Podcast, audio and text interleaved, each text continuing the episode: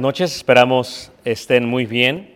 Estamos viendo una serie que tiene por título Isha o Mujer. Estaremos viendo eh, parte de la última sección del libro, no la serie, pero la última sección, porque tenemos algunos eh, espacios abiertos entre, entre medio. Y el día de hoy vamos a ver en paralelo el consejo apostólico en cuanto a el atavío o en cuanto al adorno y al vestido, que es algo que tal vez no se toca muchísimo, pero que los apóstoles, tanto el apóstol Pedro como el apóstol Pablo, deciden aconsejar y deciden tomar. Eh, lo que vamos a hacer es que vamos a estar mirando en armonía eh, la primera carta de Pedro, capítulo 2, versículo 3 al 4, y también, eh, pongan un separador ahí, primera carta de Timoteo, capítulo 2, versículo 9 al 10. Esto será lo que es parte de la última sección del libro que habla acerca de la mujer cristiana, de la mujer cristiana. Y hoy nos vamos a enfocar en su totalidad con respecto a lo que es eh, el atavío, el atavío, el atavío de la mujer. Eso es lo que vamos a ver. El atavío, el atavío de la mujer. Y voy a dar primero lectura a estos dos versículos que vamos a estar mirando y después los vamos a estar estudiando. Lo que vamos a hacer el día de hoy es que vamos a estudiarlos y vamos a hacer un análisis textual de cada una de las palabras que se mencionan aquí. Eh, eh, miraremos eh, lo que es el atavío, el externo, miraremos peinados ostentosos, adornos de oro, vestidos lujosos. Miraremos también por el otro lado lo que significa perlas y vestidos costosos. Esto es en paralelo.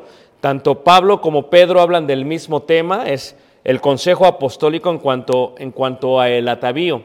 Y realmente es importante porque en cuanto a la mujer o a la mujer cristiana, tal vez es una de las preguntas que más se hacen. Y la pregunta sería si Dios solamente cambia el corazón, la parte interna del ser humano, o si esto también tiene que ver con la parte externa, con la manifestación del corazón al cuerpo y a la vestimenta que utiliza eh, la mujer o la doncella. Primera carta de Pedro 3, versículo eh, 2, versículo 3, haré esta lectura. Vuestro atavío, la primera parte que miraremos es lo que significa la palabra atavío. Claro, eh, aprenderemos que atavío significa el adorno, el arreglo, el vestido, que para la mujer eh, va a incluir específicamente en el cabello y en el vestido que se coloca. Dice, vuestro adorno, vuestro atavío, vuestro vestido, dice, no sea, y aquí miraremos eh, la importancia del consejo apostólico. Esto es, no sea, es un mandamiento, es un consejo, es algo que se nos está diciendo por parte del apóstol Pedro. Dice, vuestro atavío no sea el externo, dice ahí, de peinados ostentosos, primera sección, de adornos de oro, segunda sección, de vestidos lujosos, tercera sección. Así que el apóstol Pedro separa el atavío, primero con el cabello, segundo con los adornos de oro, no solamente entre los romanos que tenía que ver con el cabello, sino la parte del cuerpo que utilizaban, y luego lo separa con vestidos lujosos. Luego dice, sino el interno, el del corazón, en el incorruptible ornato de un espíritu afable y apacible que es de grande estima delante de Dios. Esto lo miraremos en la próxima lección. Y luego el apóstol Pablo, vean, vean la armonía que tienen uno de otro. El apóstol Pedro le escribe a los judíos y a los gentiles, a la iglesia de Cristo, que están en la expansión, como lo dice al inicio eh, de su carta, ahí en la primera carta de Pedro, en el capítulo 1, cuando habla acerca de los expatriados, dice Pedro, apóstol de Jesucristo, a los expatriados de la dispersión. La palabra dispersión, ¿verdad? Es que se dispersaron los cristianos por la persecución. También se le puede considerar como la diáspora, la dispersión en el Ponto, Galacia, Capadocia, Asia y Bicinia. Realmente es en lo que se conoce el día de hoy como el país de Turquía. En todo el país de Turquía es el consejo que va a dar el apóstol Pedro. ¿Ok? Entonces, eso es el enfoque de Pedro. Pero vean la armonía con Pablo. Ahí en 1 de Timoteo, en el capítulo 2, versículo 9, Pablo le está hablando a Timoteo, un joven predicador, y ciertamente le está dando instrucciones a él. Dentro de estas instrucciones le da un consejo bíblico, espiritual, no solamente a los hombres, pero también a las mujeres, específicamente a las mujeres. Y veamos ahí 1 Timoteo 2, versículo 9 dice así. Asimismo que las mujeres se atavíen, y ahí está una vez más eh, lo que podríamos decir eh, la armonía, atavío, vestido, arreglo, adorno. Dice que se atavíen de ropa, dice ahí, decorosa, o sea, es el consejo de Pablo. El atavío de la mujer debe de ser de ropa decorosa. Menciona con pudor y modestia, miraremos lo que significa esto. Y luego, al igual que había hecho Pedro, dice, no, no es una sugerencia, es un mandamiento apostólico, no es una opción, es algo que se debe de seguir. No, con peinado ostentoso, lo mismo que dijo Pedro. Y luego dice también ahí, ni oro, ni perlas, Ahí estamos viendo la armonía. Y luego dice, ni vestidos costosos. Y bueno, a diferencia de Pedro, dice, sino con buenas obras, como corresponde a mujeres que profesan piedad. Entonces, esto es una hermosa armonía. Fíjate cómo el Espíritu Santo le dice a Pedro y le dice a Pablo, le da una indicación, una instrucción con respecto a el atavío de la mujer. Y eh, es una armonía paralela, ¿verdad? Los dos hablan de, peinados ostentosos, hablan de oro, Pablo dice perlas, y hablan de vestidos lujosos o costosos. Entonces, lo que vamos a hacer es que vamos a hacer una armonía y vamos a hacer un análisis textual de cada palabra para saber lo que nos está aconsejando el apóstol, el apóstol Pablo. Esto es un mosaico y en el mosaico podemos ver a una mujer romana y una de las cosas que tenemos que ver y que tenemos que observar en cuanto a ellas es, por ejemplo, el peinado. Mucho se hacía con trenzas. Trenzas es lo que realmente significa la palabra ostentoso, lo miraremos en en un momento.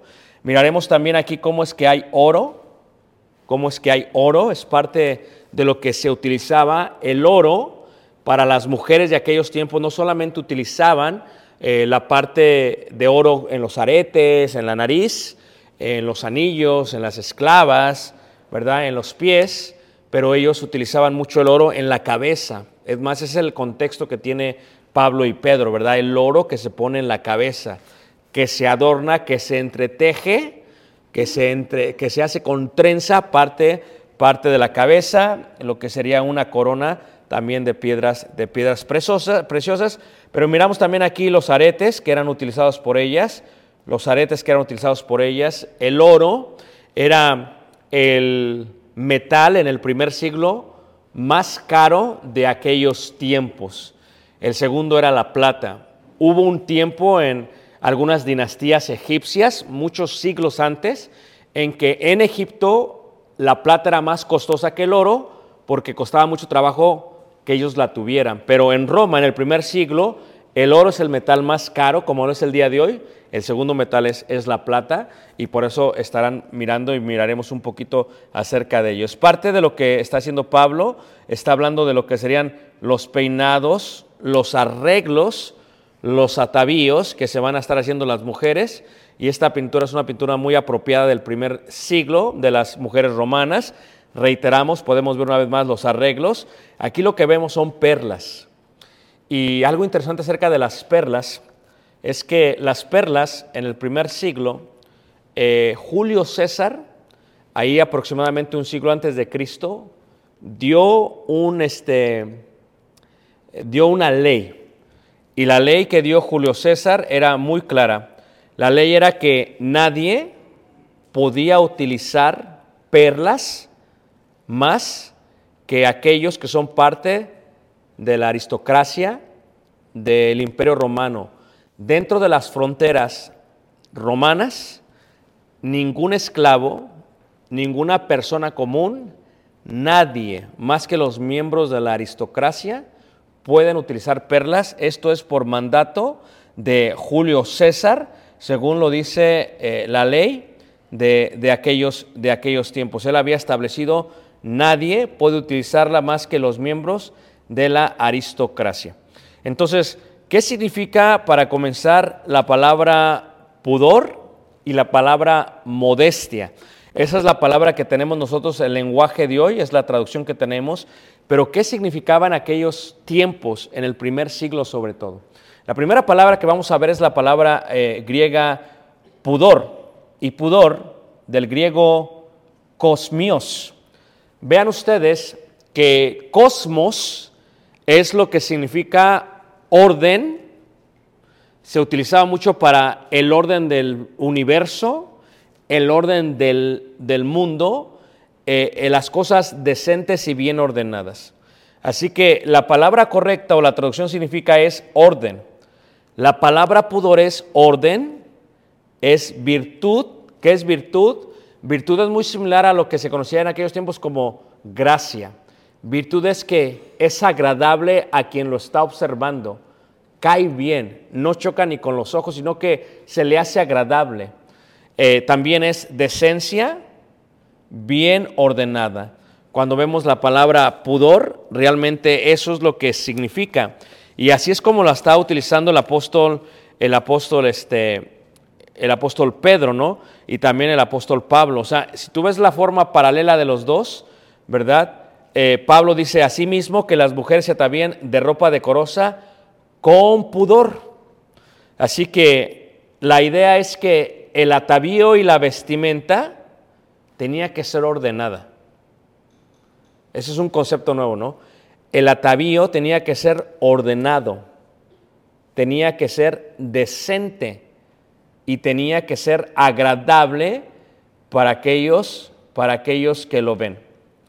Lo mismo lo hace el apóstol Pablo en la parte de 1 Timoteo 2.9.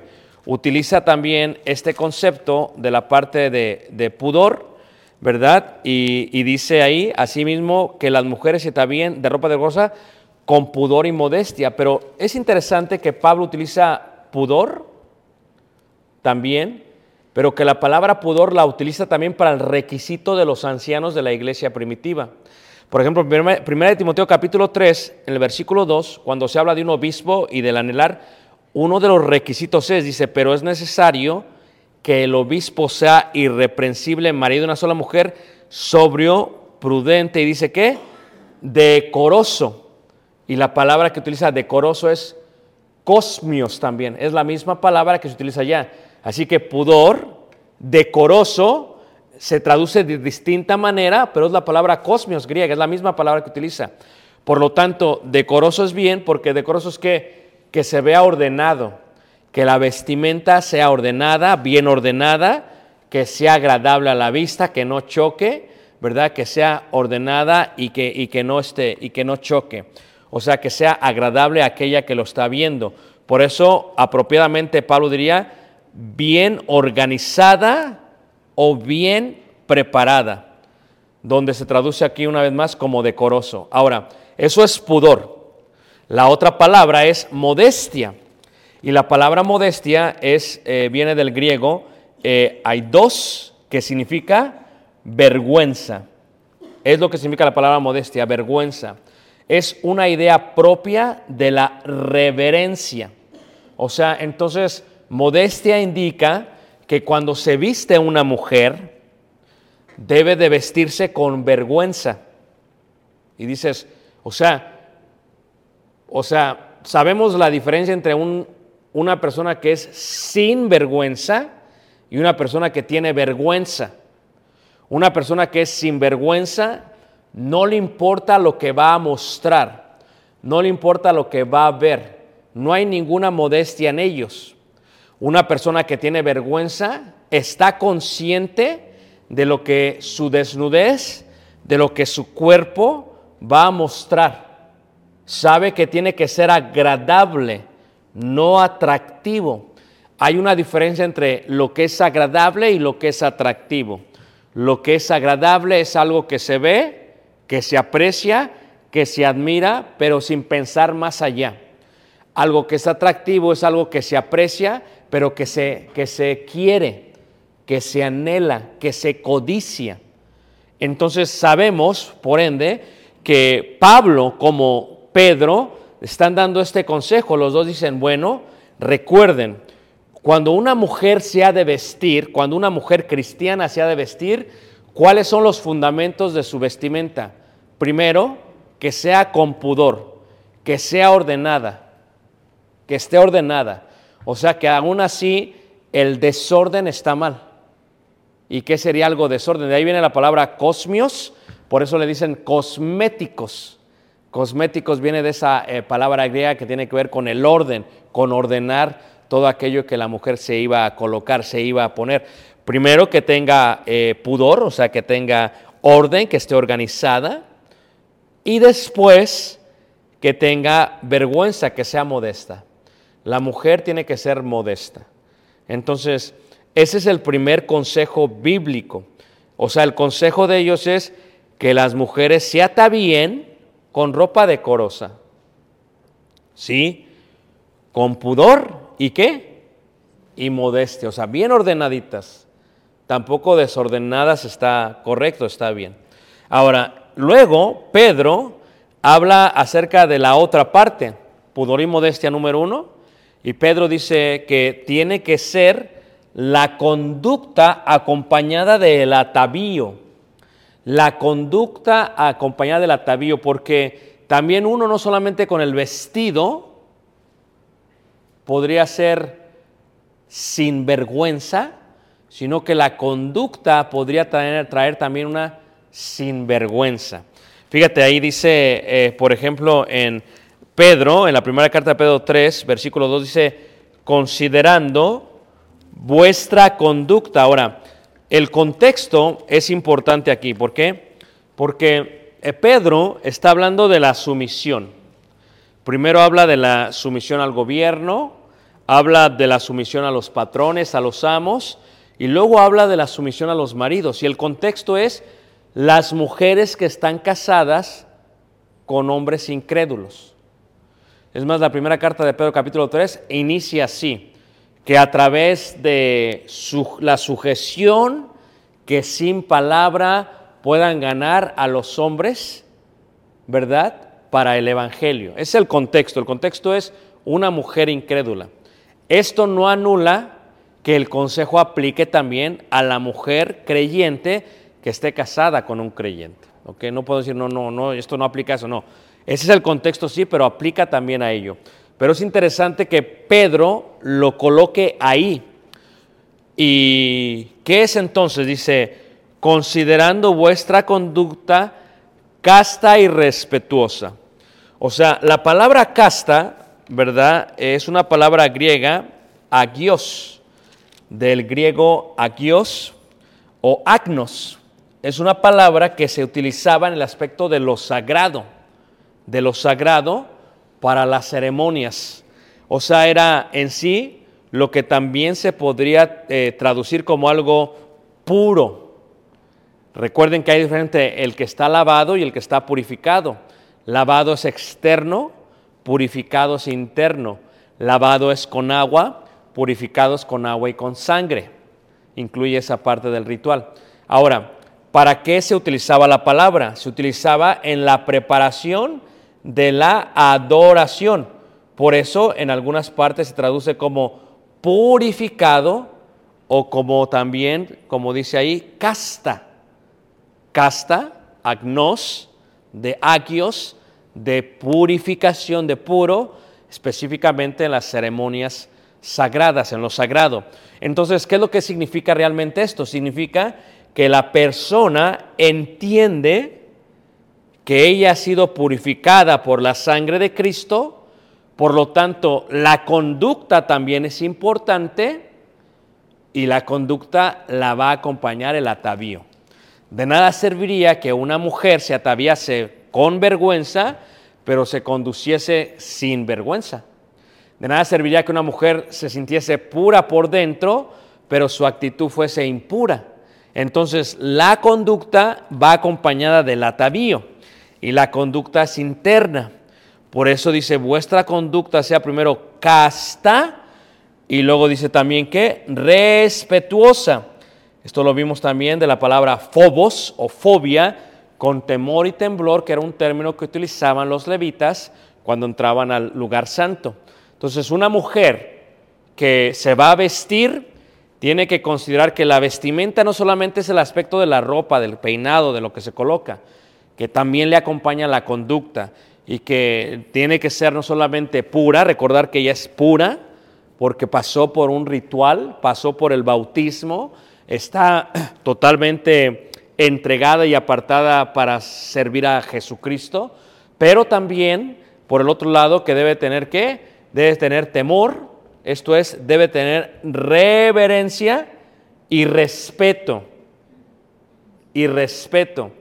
¿Respeto a quién? Respeto a aquellas personas con las que va a tratar. ¿Respeto a quién? A aquellas personas que la van a mirar, que la van a observar. Entonces uno puede faltarle el respeto, o sea, eh, cuando una persona ve, y tal vez dice la persona, es que el, el morbo está en la persona que ve, y le va a faltar el respeto, ¿sí? Es correcto.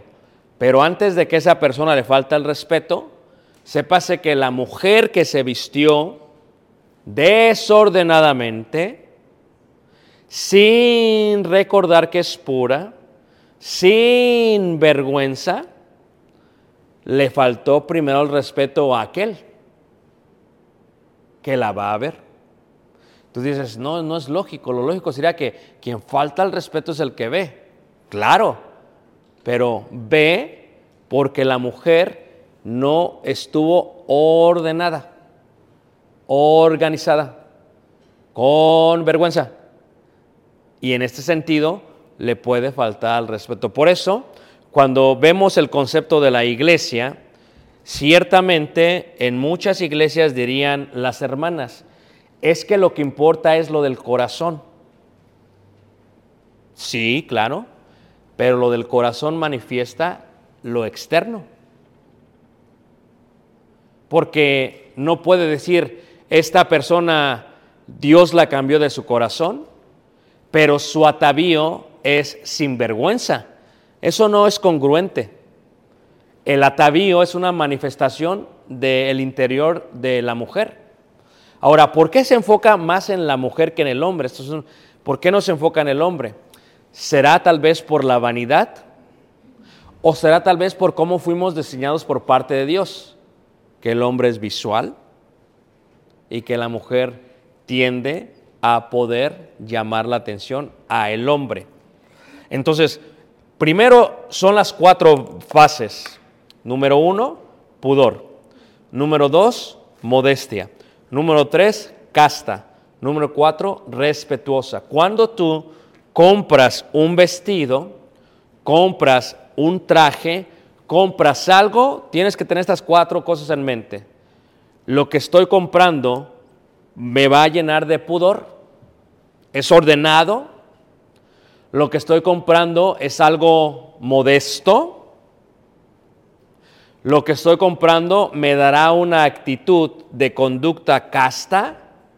Y lo que estoy comprando le muestra el respeto a aquellos que me van a mirar. ¿Qué les parece, hermanos? So, esa es la base del vestido de la mujer cristiana. Cuatro puntos. Pudor, modestia, casta y respeto. Es más, ahí en el closet sería bonito que pusieras esos cuatro puntos.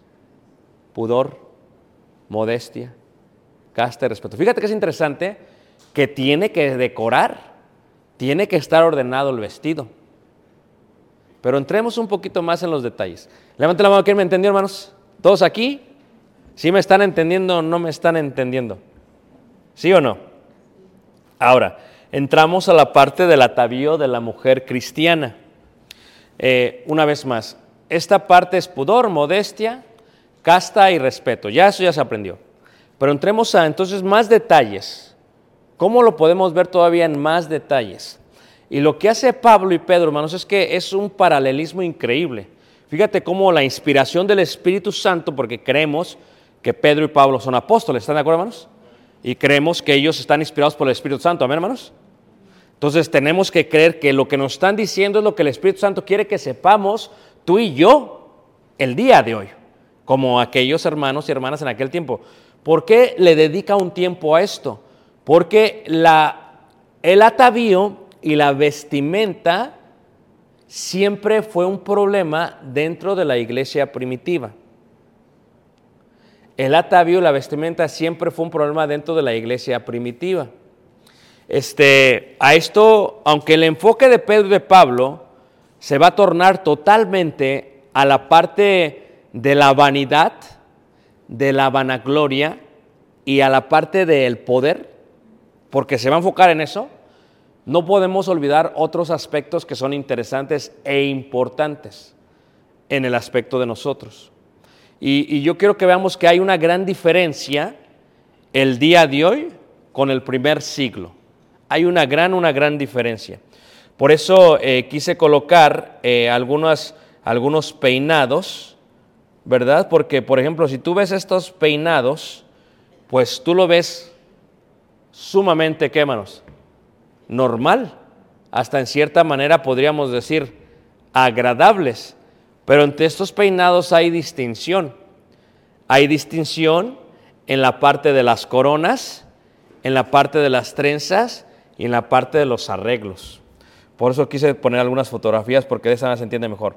Hay distinción en eso. Por ejemplo, cuando Pablo se va a enfocar y va a decir específicamente oro y perlas, está hablando específicamente del estatus de lo que una mujer puede llegar a sentir. Y es interesante que Pablo también toque la parte de eh, costosos o lujosos.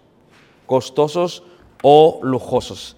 Examinemos entonces esta parte en un análisis textual. El atavío externo, de parte del apóstol, apóstol Pedro primero, habla acerca del contexto de la mujer que está casada con un incrédulo. Claro, si una mujer, y aquí tenemos varias hermanas que están casadas con incrédulos, tienen peso lo mismo que las cristianas. La diferencia es que quien está casada con un incrédulo puede tender a querer ser menos casta, menos respetuosa y también menos modesta y con menos pudor. ¿Por qué? Porque el esposo le puede exigir o le puede pedir que se vista de tal o cual manera. ¿Ustedes alguna vez conocieron a una mujer que su esposo le decía, quiero que te vistas así? Y las mujeres, como hay hombres, algunas traen la musiquita por dentro. Entonces, ¿qué pasa? Hay una distinción entre la mujer que está soltera y la mujer que está casada. Pero en las dos pudor, modestia, casta y respeto es lo mismo. ¿Me están siguiendo todos, hermanos? pero hay una diferencia entre la, la doncella y la casada. Pero la casada puede hacer que se le empiece a olvidar que está casada o que el esposo la esté provocando a que sea una sinvergüenza. Por eso el contexto. O sea, recuerda que tú ya eres pura, dice Pedro. Tu conducta debe ser pura sobre todo. Ahora, el cabello es el principio de la indicación apostólica.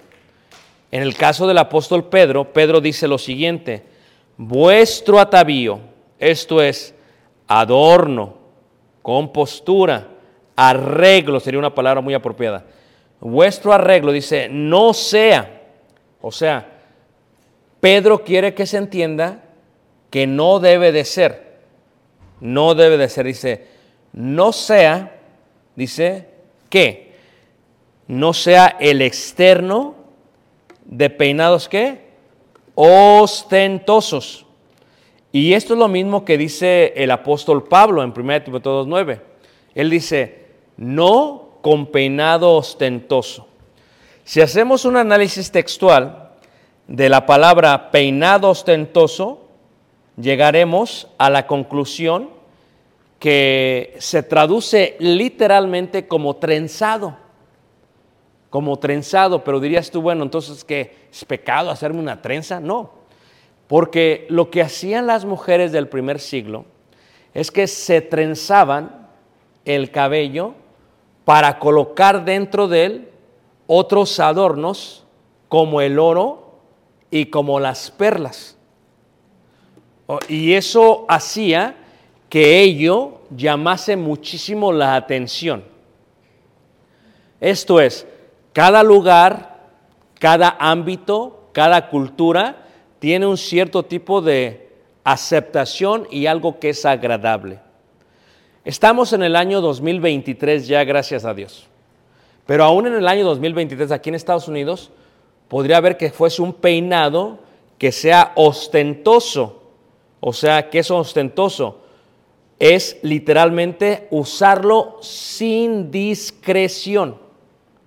O también se podría traducir como algo que muestra lujo y una riqueza excesiva. Esto es una exageración para que los demás lo vean. Es literalmente esa es la traducción. O sea, un peinado que muestre lujo, que muestre riqueza, que sea sin discreción, y que muestre una exageración. Normalmente estos peinados se podrían ver en algunas bodas. Es cuando la mujer tiende a, tomarse más el tiempo en qué? En peinarse. En la próxima lección hablaré un poco de esto porque ciertamente el judaísmo prohibía el uso de alhajas y de joyas durante el día sábado. Hablaré un poquito más de esto y hablaré por qué lo prohibían. Pero en la parte de los griegos, entre los grecorromanos, el ostento era para que se viese, para que se viese, perdón, el lujo, la riqueza, se exageraba. Por lo tanto, ¿qué sería un peinado ostentoso? Algo que llame la atención, algo que no es agradable. Puede ser que vean un peinado y digan, ok, mira, es agradable o que digan, ay, ¿qué pasó? Que digan para llamar totalmente qué? La atención. ¿Aplica esto al hombre? Claro. Esto podría aplicar también al hombre. El hombre podría hacerse también un peinado qué? Ostentoso.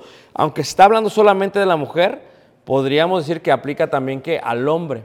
El hombre eh, en estos últimos años, también se daba hace unos 10, 15 años, eh, se, se hacen, no sé, figuras en el cabello líneas que llaman la atención.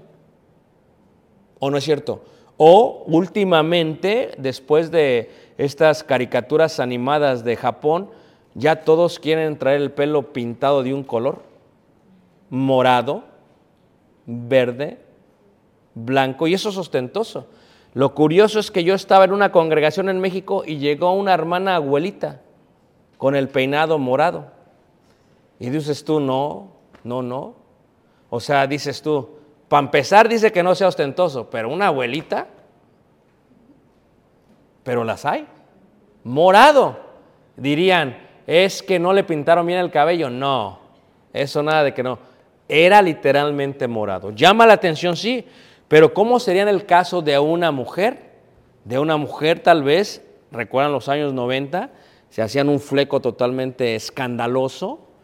Hay hermanas que se podrían hacer como si fuese así una torre, tipo Los Simpsons. Y tú dices, llama la atención, claro, entra a la boda, dices, ¿qué te pasó, hermana? Y normalmente podría ser una exageración. ¿Ah? Un lado pintado de morado, el otro pelo normal. Exageración. O sea, la moda va, la moda viene, hoy es un día, después esto. Por eso creo que los apóstoles, inspirados por el Espíritu Santo, lo hacen correctamente. Dice, peinado ostentoso. ¿Qué es un peinado ostentoso en, aquí en tu región o en otra región? Es alguien que llame la atención. Es alguien que digan, ¿viste la hermana? O sea que no hay discreción. Y si no hay discreción es totalmente qué? Ostentoso para, para aquellas mujeres del primer siglo. Reiteramos, lo hacían porque querían mostrar la riqueza que tenían. La riqueza que tenían. Hoy es difícil porque con los chinos, vea, los chinos hacen, pues, ¿cómo se dicen estos que se coloca para el cabello? ¿Ah? Que tiene arreglitos aquí. ¿Ah? Que agarran el cabello así. Prendedores. Pues los chinos hacen prendedores de oro. Pero de eso no está hablando aquí, hermanos. Aquí está hablando que las mujeres del primer siglo lo hacían. El contexto es exceso de lujo y riqueza. Para que cuando entrasen a la iglesia se menospreciase a que no tenía nada. ¿Incluirá eso las bolsas Chanel? Pues hoy ya cualquiera la tiene porque son chinas a menos que sean de verdad. ¿Qué te hace sentir una bolsa de esa calidad? O las bolsas del mercado. Ya eso no hay problema. Ahora, ve cómo sigue diciendo. Luego indica de adornos de oro. Ciertamente, si lo vas a ver en una forma literal, diríamos, no podemos usar oro. No es lo que está diciendo. Porque en el aspecto del análisis textual, la palabra que se utiliza griega es crución. Crución viene de la palabra crisos, que se utilizaba y que se define en aquellos tiempos como el potencial de adquirir, de adquisición, o como una habilidad ilimitada de comprar. Es como si dijéramos el día de hoy, el hermano tiene billete. Es lo mismo, dices, el hermano tiene billete, tiene cinco de, de un dólar, tiene billete. ¿Eso se refiere cuando dices el hermano tiene billete, hermanos? No, ¿qué, este, ¿qué estás diciendo? El hermano tiene billete. ¿Ah? Cinco de cien, no. ¿Qué significa el hermano tiene billete, hermanos? ¿El hermano tiene qué? Tiene dinero. Entonces, cuando habla aquí el apóstol Pablo dice, y Pedro también dice, adornos de oro, fíjate, Pablo solamente dice oro, pero Pedro dice adornos de oro, porque el contexto tiene que seguir viendo con el cabello, con las coronas de oro, porque imagínate una coronita de esas de oro, ¿cuánto no salía menos? Era un dineral, era un billetote, pero habla de, de la gran diferencia socioeconómica que había en aquellos tiempos. O sea, eh, ayúdenme hermanas porque yo no soy mujer. ¿Cómo se sienten cuando vienen por primera vez con un vestido? Ayúdenme, ayúdenme.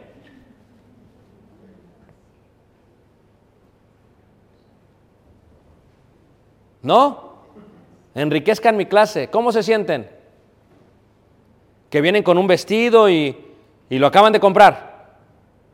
Y les gusta cómo se ven el vestido. ¿Cómo se sienten? contentas, alegres. Pero estamos de acuerdo que si el vestido fuera de un diseñador,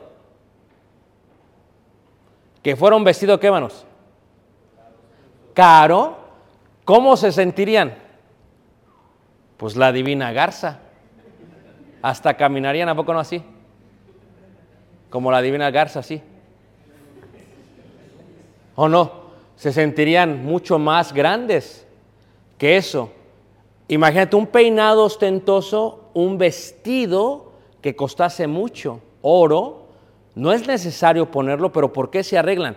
Por el proceso que esto llevaba. Era el proceso de que, de que muchas tenían sus estilistas y se los arreglaban con oro. Le ponían la corona de oro, pero le ponían las perlas. Y era no permitido para los ciudadanos romanos, que no eran parte de la aristocracia, utilizar perlas. Es más, las perlas, el día de hoy ya no es así, pero les digo, ahorita ya cualquiera puede traer un collar de perlas, ¿o no? Bueno, no cualquiera, pero sí cuesta caro, ¿va? Pero cualquiera puede tener unos aretes de perlas, no hay problema porque las perlas son muy comunes. Pero en aquellos tiempos la ley era, si tú no eres miembro de la aristocracia, no la puedes usar. Entonces, ¿qué dice, qué dice Pablo? No debe de haber ninguna distinción en la iglesia. Si tú como mujer te vas a vestir, te vas a ataviar, que no sea con lujos excesivos. Que tu peinado no sea como, ya llegó la hermana.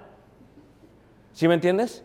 Ni que sea así con oro ni perlas, porque esto podría hacer sentir a las hermanas que no tienen nada, las podría hacer sentir qué? Humilladas. ¿Por qué? Porque Dios lo que quiere es prevenir las envidiosas dentro de la iglesia. Y de esas hay qué? Hay muchas. ¿Por qué? Mira, compró el mismo vestido que yo y le queda mejor. Pero ¿qué pasa? Mira, ese vestido, esta es una copia, chafei, y esa sí es una original de alguien que lo diseñó. Esta es de chapa de oro, pero esa es de puro qué? Puro oro. Los anillotes que traigo hechos en China, dice, pero ese anillos que trae son realmente de qué?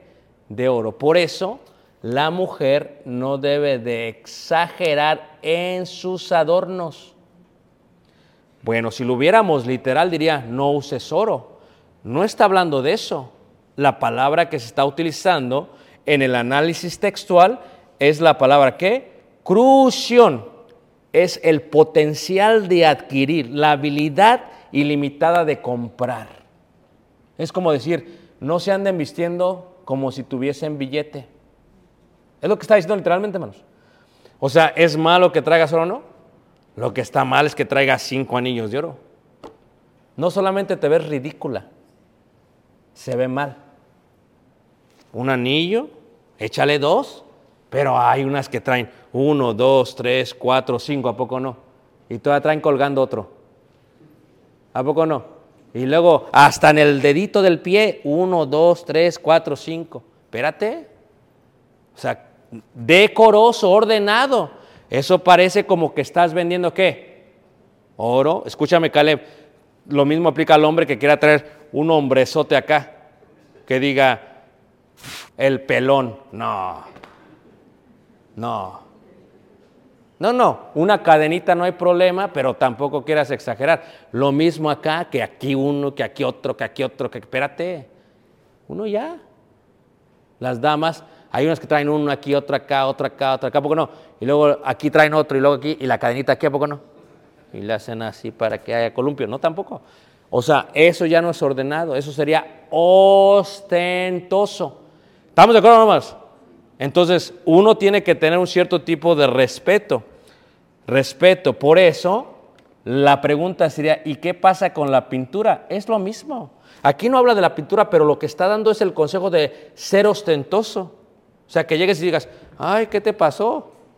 ¿O no es cierto? Que sea una pintura que no sea qué? Ostentosa, que no llame la atención, lujosa. O sea, a veces hasta es de oro, ya tiene ahí unos dos, espérate. O sea, que sea agradable, pudor y qué? Y modestia, es lo que está diciendo. La misma cosa dice Pablo, pero él utiliza oro y una vez más utiliza qué? Plata. Pero luego Fíjate en contexto, cómo está esto en contexto. Porque lo que dice Pedro es de adornos de oro o de vestidos qué? Lujosos, dice Pedro. La palabra vestidos es del griego imnación. Ahora, tenemos que entender que los vestidos de aquellos tiempos no eran los vestidos de hoy. O sea, en aquellos tiempos había túnicas, había túnicas, ¿verdad? Interior, túnica exterior, era lo que ellas utilizaban, ¿verdad? Pero lo mismo podía que llegar a qué? A pantallar. O sea, aquí vestidos lujosos es el contexto, fíjate, oro, perlas, vestidos costosos o lujosos. ¿Cuál es el contexto? Que, que nuestro vestido, o sea, si te salió caro, no tienes que estar dejando la etiqueta ahí para que todos vean cuánto costó. Y si es algo caro que posiblemente va a hacer sentir a alguien más, pues mejor que. ¿Mejor que, hermanos? Pues no lo compres, no te lo pongas. Imagínate tú, vas a llegar con tu este vestido de Giorgio Armani, ¿verdad? Y vas a llegar así, así, todos apantallando, pues no. ¿Cómo vas a sentirse la hermana que pues no puede, tiene que ir a la segunda? Y te va a ver, la vas a llenar de envidia. Pues no. ¿Me entiendes lo que estoy diciendo? Entonces, lo que está diciendo, el contexto es esa parte del lujo excesivo, de dinero, de propio. Por eso la palabra que utiliza aquí es vestidos lujosos. Vestidos lujosos. Y en el caso de, Pedro, eh, de Pablo, eh, lo que utiliza el apóstol, eh, el apóstol Pablo en Timoteo, Pablo dice, ni vestidos costosos o sea, fíjate que es interesante que él diga costosos. ¿Por qué? Porque no solamente son túnicas, la palabra costosos viene del griego poluteles. Esto es de gran valor. De gran valor. Hay veces sí como que dan ganas de comprarse algo caro. Pero a veces dices, no hace ni sentido, qué exageración. Entonces, pero ¿por qué crees que Dios no quiera que las mujeres tengan vestidos tan caros.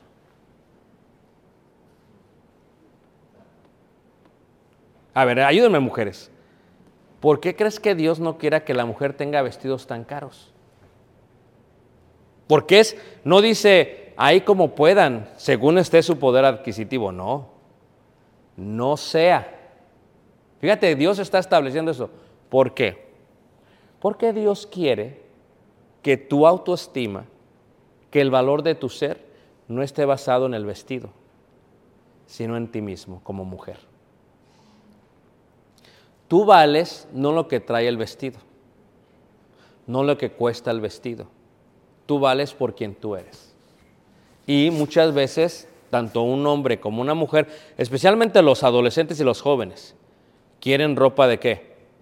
De marca de marca. Si no es esto, no lo uso. Entonces, fíjate, cuando uno se pone ropa de marca y va a la, escuela, ¿cómo se siente? ¿A poco no? Le hacen a todos. Mira mis tenis. Por eso que no sea ostentoso. Porque cualquier persona diría, ¿poco gastaste tanto en eso? No es pecado que lo compres. Lo que es pecado es humillar a los demás por eso. Es lo que Pablo quiere que se evite. El Espíritu Santo aconseja que no sean vestidos costosos ni lujosos.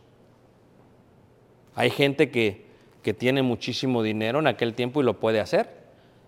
Pero fíjate, una hermana que era parte de la aristocracia, que era la única que podía utilizar perlas y la única que tenía vestidos costosos, pues iba a la iglesia pues iba a hacer sentir mucho menor a los demás.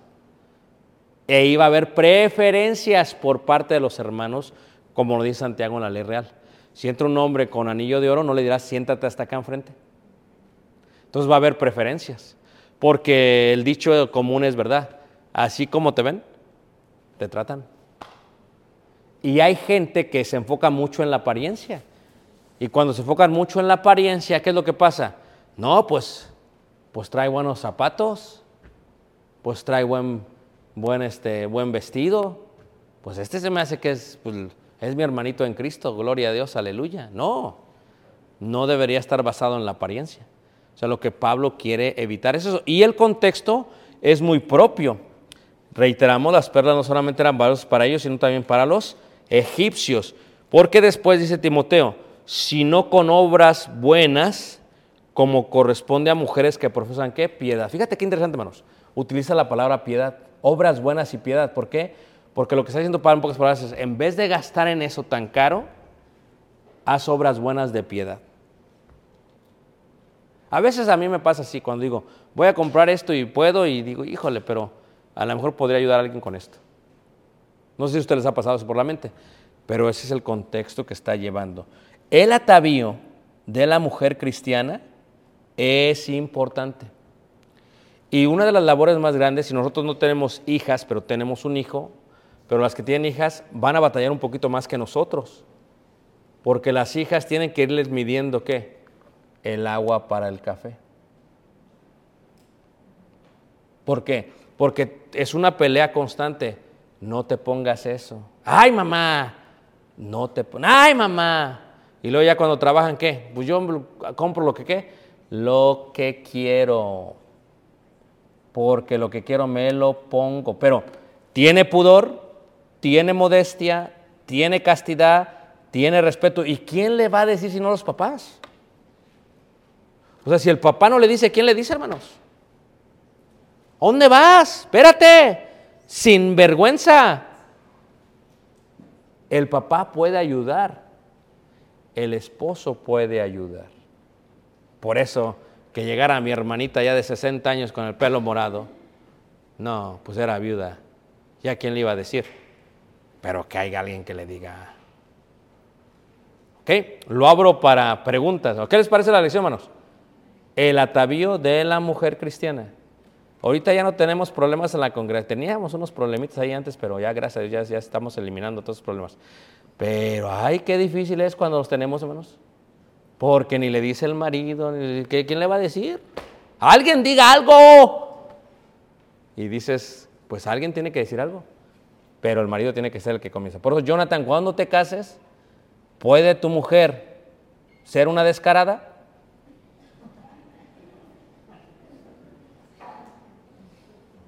Bueno, no. Caleb, ya me imagino, ¿puede tu mujer ser, como dijo el hermano Solís una vez?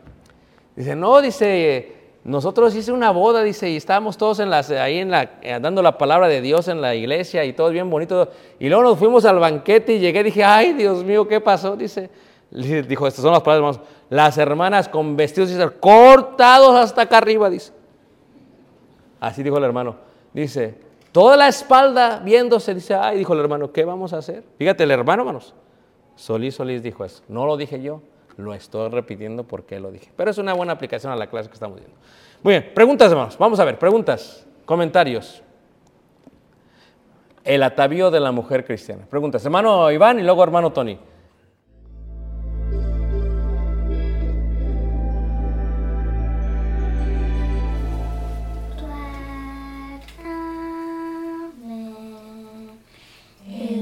Christmas.